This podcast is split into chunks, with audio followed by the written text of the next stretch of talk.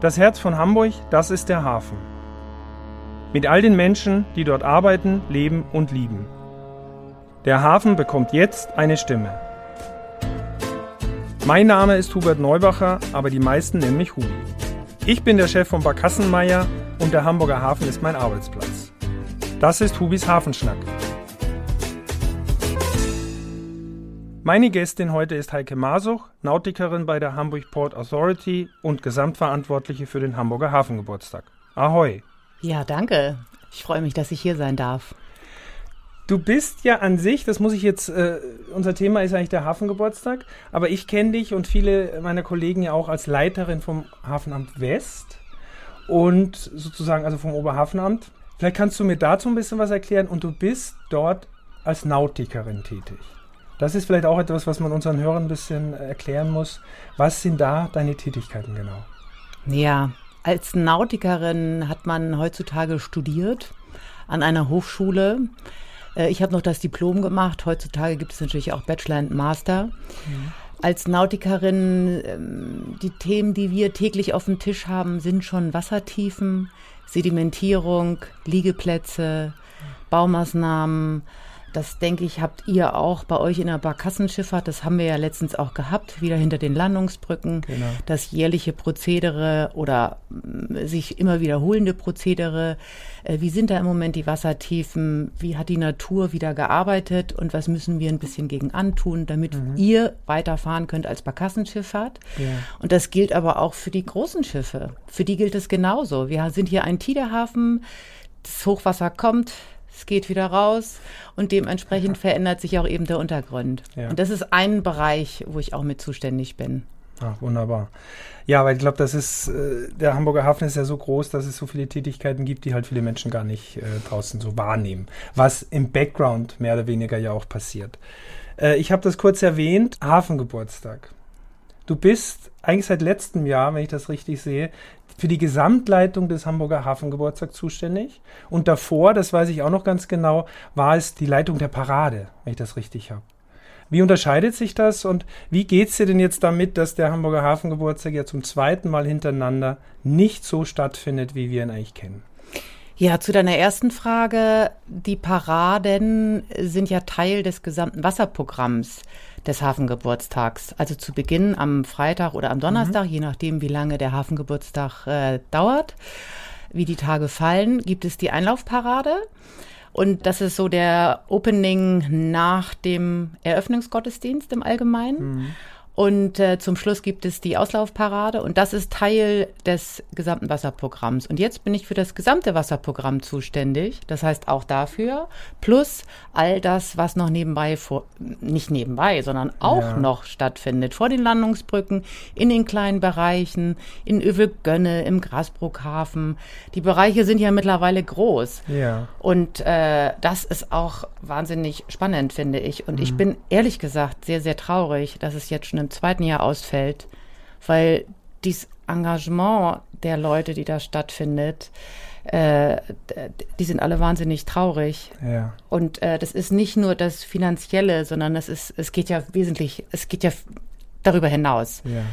Das ist ja auch äh, das Persönliche, was im Moment wegfällt, die ganzen Kontakte und auch das, was die Menschen bekommen. Ich weiß, dass die Schiffsführer wahnsinnig glücklich sind, wenn sie ihre Menschen oder wenn sie die Gäste durch den Hafen gefahren haben. Ich habe es ganz oft mitbekommen es ist egal, ob das jetzt ein Segelschiff, ein großer Dreimaster ist oder ob das die Barkasse ist, ja. egal.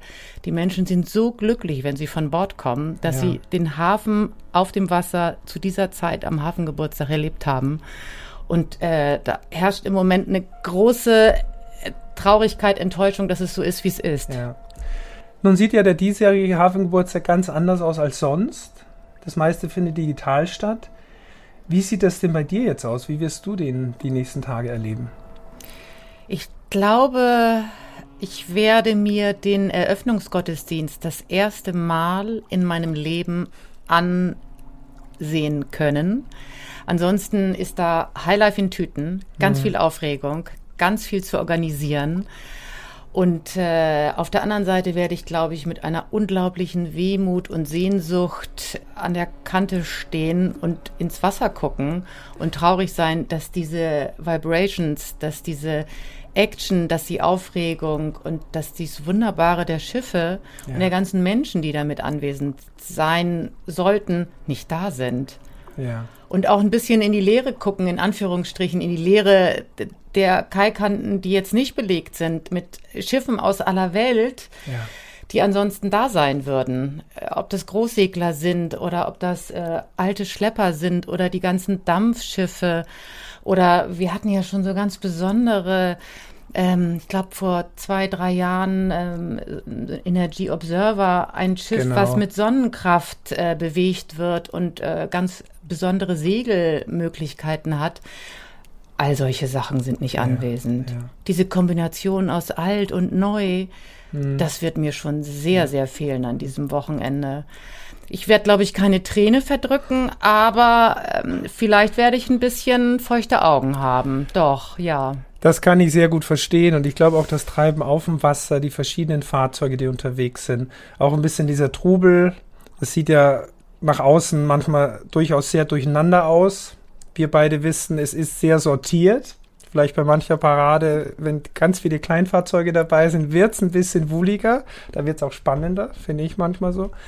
Naja, und auch das äh, Schlepperpalett ne, es ja in der Form nicht geben und, und das ist ja eins der Highlights.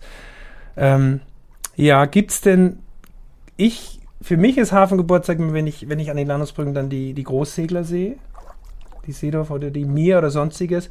Gibt es besondere Schiffe, wo du sagen würdest, das, da geht dir das Herz besonders auf? Finde zum Beispiel die äh, bei der Einlaufparade die dänische Heimwehr. Das sind halt Marineschiffe, mhm. die von Ehrenamtlichen betrieben werden, die mit so viel Herzblut ja. und Liebe jedes oder fast jedes Jahr herkommen und dann sich auch unglaublich Mühe geben, sich Informationen aufzustellen und, und zu fahren, Informationen zu fahren. Ja. Ich finde solche Fahrzeuge, ich finde es schon sehr besonders. Mhm weil ja auch nicht alles nur gewerblich ist, sondern wirklich auch private Fahrzeuge unterwegs sind, aber auch Fahrzeuge, die halt hauptsächlich von Ehrenamtlichen gepflegt, gesteuert und, und betrieben werden. Ich glaube, ja. das wird auch oft vergessen. Ne? Ja, wenn dann ein Dampfschiff seine Pfeife, sein Horn an, ja. äh, das ist ja eine Pfeife, ja. die wird auch mit Dampf betrieben. Was für ein geiler Sound. Genau. Ich möchte ein bisschen zurück, weil wir ja auch den Menschen kennenlernen wollen hinter äh, dem Beruf. Ähm, du bist ursprünglich gar nicht in der Seefahrt angekommen. Du hast äh, studiert, Sport und Technik, glaube ich, und warst tatsächlich dann als Lehrerin in einer Realschule tätig in Hamburg und hast dann umgeswitcht und bist zur See gefahren sozusagen. Ja, das, das ist richtig diese, dieser, dieser Strang, der hat mich das ganze Leben begleitet. Mhm. Also ich habe, äh, ich glaube, das erste Mal war ich mit meinem Vater irgendwann mal auf dem Segelboot. Da war ich ganz klein und war nur vorne am Bug und war völlig irgendwie, ich wusste gar nicht, was abging. irgendwie eine Wende, hä, was ist das denn?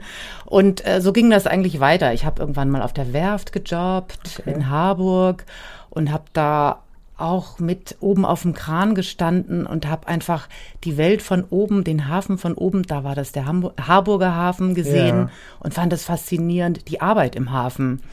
Dann bin ich auf Großseglern unterwegs gewesen und habe da das Segeln und die Gäste kennengelernt. Bin ich auch mal bei Greenpeace als Deckshand unterwegs gewesen.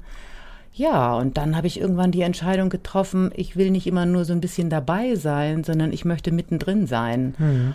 Und dazu habe ich dann nochmal Nautik studiert. Wahnsinn. Ja. Und äh, letztendlich bin ich jetzt im Hafen gelandet.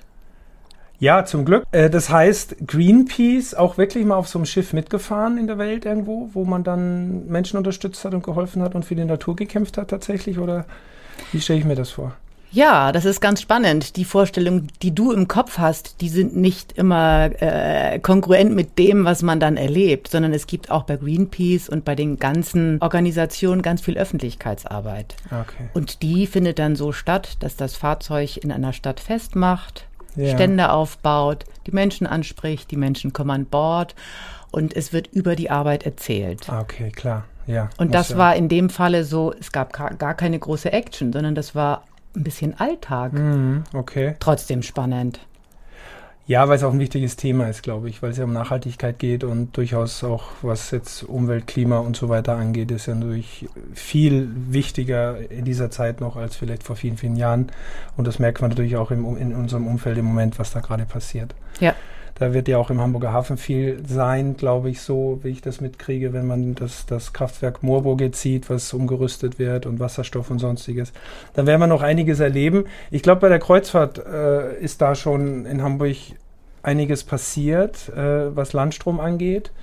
Ähm, in Altona, richtig? Ja, das ist korrekt. Mhm. Und im Moment werden auch neue Landstromanlagen geplant und auch in den nächsten Jahren umgesetzt. Okay. Nochmal wieder zurück zum Hamburger Hafen.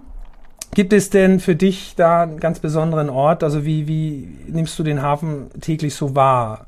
Jetzt bist du bei Port of Hamburg tätig, viel im Büro vielleicht, aber wie bist du im Hafen unterwegs? Wie bewegst du dich? Was ist so ein Lieblingsort von dir vielleicht? Na, zum Beispiel ähm, offen zu bleiben für das, was sich bewegt. Zum Beispiel wurde das Dock 10 verschleppt und da bin ich auch noch mal spontan an die Hafenkante äh, ja. auf den Anleger Fischmarkt, um mir das anzugucken. Das ist was ganz Besonderes. Ja. Und solche besonderen Sachen finden eigentlich täglich im Hafen statt. Genau. Ob es jetzt ein besonderer Sonnenuntergang ist oder ein Aufgang. Also ich finde, das ist eher so die, die Frage, den Moment genießen. Ja, ja, das kann ich gut verstehen ich habe ja mein Büro an Landesbrücken 6 in einem historischen Gebäude und ich glaube, selbst meine Kollegen meinen schon, Hubi ist, ist gaga, weil ich laufe wirklich oft über die Brücke. Genau diesen Moment, wenn du mitkriegst, da passiert gerade was, was ja jetzt leider nicht ist, aber wenn da ein Kreuzfahrer reinkommt oder der Hafenkran vorbeischwimmt und sonstiges. Und da wir ja alle Social Media bedienen, dürfen, sage ich mal, ist sowas wie auch äh, Doc 10, als das jetzt ausgeschwommen wurde, wirklich ein toller Moment und den muss man erkennen. Das ist, glaube ich, die, die Besonderheit daran, es so wahrzunehmen und, und wirklich die Momente im Hafen zu erkennen. Ja. Erlebst du das denn auch so, dass äh, für mich ist es ja wirklich das Herz der Stadt und auch so die Lebensader sowieso durch den Hamburger Hafen und die großen, äh, durch die Elbe, wollte ich sagen, und, und die großen Containerschiffe dass man das schon aufsaugen kann, was da so passiert, also Windwellen und so? Ja, zum Beispiel, wir hatten in diesem Winter ja ein bisschen Eisgang und es gibt Momente, wenn das Eis durch die Wellenbewegung ein bisschen aneinander kommt, gibt es da Geräusche, die sind nur in ganz wenigen Momenten zu hören. Ja. Und das finde ich zum Beispiel was ganz Besonderes. Ja, genau. Und ich weiß von ganz vielen Menschen, die ja auch in Hamburg leben, dass die häufig an die Kante gehen, weil ihnen das Herz aufgeht. Und da geht es noch nicht mal darum, besondere Sachen zu sehen und also kein besonderes Kreuzfahrtschiff oder kein besonderes Container- oder Roro-Schiff, sondern einfach nur die Atmosphäre des Wassers. Ja. Das ist was, was, äh, das ist Heimat, das ist wirklich zu Hause mhm. und das finde ich wunderschön. Ja. Wie du ja weißt, ich bin ja Österreicher und ich kann das super nachempfinden, weil ich ja jeden Morgen aus Richtung Baumwall mein Fahrrad über die Promenade schiebe, Richtung Landungsbrücken. Und da wirklich auch genau diesen Moment ganz oft habe, früh morgens und gerade jetzt die letzten Monate, wo ich merke, so, es ist schon toll. Und ich sag mal, der Begriff Tor zur Welt, wie abgegriffen er immer sein mag, ich empfinde den dort ganz oft, weil ich finde, man, wir müssen halt nur was draus machen. Und wenn man beweglich und flexibel ist, dann spürt man es dort auch. Also von dem her ist es schon einer der, der schönsten Orte, die wir dort haben können. Nichtsdestotrotz, Österreich wir haben ja auch alle eine Freizeit. Ich glaube, du bist im Gegensatz zu mir, dass ich aus den Bergen ja komme und jetzt im Hamburger Hafen äh, zu Hause bin, äh, eines deiner großen Hobbys ist Klettern. Hm, das ist richtig. Im Moment leider auch ein bisschen ähm, unterbelichtet im Sinne von, äh, die Kletterhallen hier im Norden sind zu. Ich darf nicht nach Österreich fahren. Schade, ja. Auch innerhalb von Deutschland ist es nicht erwünscht, ja. zu reisen mhm. und zum Beispiel im Harz oder auch in den Alpen zu klettern. Ja. Und nach Italien ein absolutes No-Go gerade. Ja. Und äh, das fehlt mir schon sehr. Es ist einfach die körperliche äh, ja, wirklich auch Anstrengung im positiven Sinne und sich hinterher zu spüren. Und äh, das ist einfach, ähm, ja, das fehlt mir sehr. Aber ich bin ganz zuversichtlich, dass das wiederkommt. Weil ich ja im Tourismus sehr tätig bin und davon lebe und uns diese Menschen jetzt momentan sehr fehlen in der Stadt. Nicht nur äh, wirtschaftlich, sondern auch das Treiben in der Stadt ist ja dadurch runtergefahren. Was würdest du sagen, was spielt der Hafen für eine Rolle im Sinne des Tourismus. Und wenn du jetzt werben solltest dafür, warum sollen die Touristen gerade in den Hamburger Hafen kommen? Das ist ein Teil von Hamburg. Ich kann mir den, ich kann mir Hamburg ohne Hafen überhaupt nicht vorstellen. Mhm. Und äh, ich habe auch äh, das Gefühl, jeder, der hier nach Hamburg kommt und jede, die nach Hamburg kommt, guckt sich den Hafen an. Egal, ob jetzt von der Elbphilharmonie oder von der anderen Seite oder auch äh, mit einem Gang durch den alten Elbtunnel. Es gibt so viele Sachen, die hier zu entdecken sind. Ähm, also der Hamburger Hafen, der gehört zu Hamburg. Er wird ja auch oft sogar als touristische Attraktion dargestellt, was ja so auch nicht ganz richtig ist. Aber klar, für die Menschen, die hier anreisen, ist der Hamburger Hafen ein wichtiger eine wichtige Sehenswürdigkeit. Ja. Und es ist trotzdem ja ein Arbeitsumfeld. Ja. Das ist ja, ne, das ist ja das Witzige daran. Der Tourist sieht es als Sehenswürdigkeit, es ist aber der drittgrößte europäische Hafen. Ja, und für uns, also für dich und für mich, ist das so Alltag und für uns ist das alles selbstverständlich. Aber die Menschen, die hierher kommen, die das erste Mal so ein großes Schiff sehen, ja. die sind völlig beeindruckt und denken, das schwimmt. also das ist wirklich äh, faszinierend, wenn man ja. spürt, was bei den Menschen abgeht, die sowas das erste Mal sehen. Ja. Aber geht es dir nicht trotzdem auch so, wenn du durch den Hafen fährst und siehst wirklich so ein 400-Meter-Schiff und die riesigen Wände und da oben drauf noch die Container? Die Faszination hört doch nie auf, oder? Nein, Nein, das ist richtig. Die Faszination und auch die Begeisterung ja. und auch, äh, dass das nach wie vor funktioniert bei dieser Größe. Ja. Ich finde das auch beeindruckend, faszinierend. Ich bin auch dann, ich fühle mich manchmal ganz klein ja. im Vergleich zu dem, was alles äh, möglich ist. Genau. Also mir geht es genauso und wenn die großen Containerschiffe dann dort gedreht werden, bevor sie wieder rausfahren und so, das ist schon ganz großartig. Ja, ja. Also sind wir uns einig, das Herz von Hamburg ist vor allem der Hamburger Hafen. Mit wir all den Menschen, die da drin arbeiten, genau. leben Wunderbar. und lieben. ganz genau so ist es. Und es soll bitte auch so bleiben. Und wir wollen mal hoffen, dass das auch von touristischer Seite bald wieder so belebt ist, wie wir es uns äh, die letzten Jahre, wie wir es erleben durften. Liebe Heike, ich danke dir ganz, ganz herzlich für dieses Gespräch. Es hat mir sehr viel Spaß gemacht. Ich hoffe, dir auch. Und dann sehen wir uns demnächst wieder ja, an der Waterkant, würde ich sagen. Ja, vielen Dank, Hubi, dass ich hier sein durfte. Ich freue mich auf ein Wiedersehen. Ciao. Ahoi. Ahoi. Ciao. Ciao. Ja, das war's auch schon mit der ersten Folge von Hubis Hafenschnack. Vielen Dank. Ich hoffe, es hat auch Ihnen gefallen und ich freue mich auf Ihr Feedback. Schreiben Sie mir gerne und melden sich bei mir. Bis in zwei Wochen. Dieser Podcast ist eine Produktion der Gute-Leute-Fabrik in Kooperation mit der Hamburger Morgenpost und Port of Hamburg.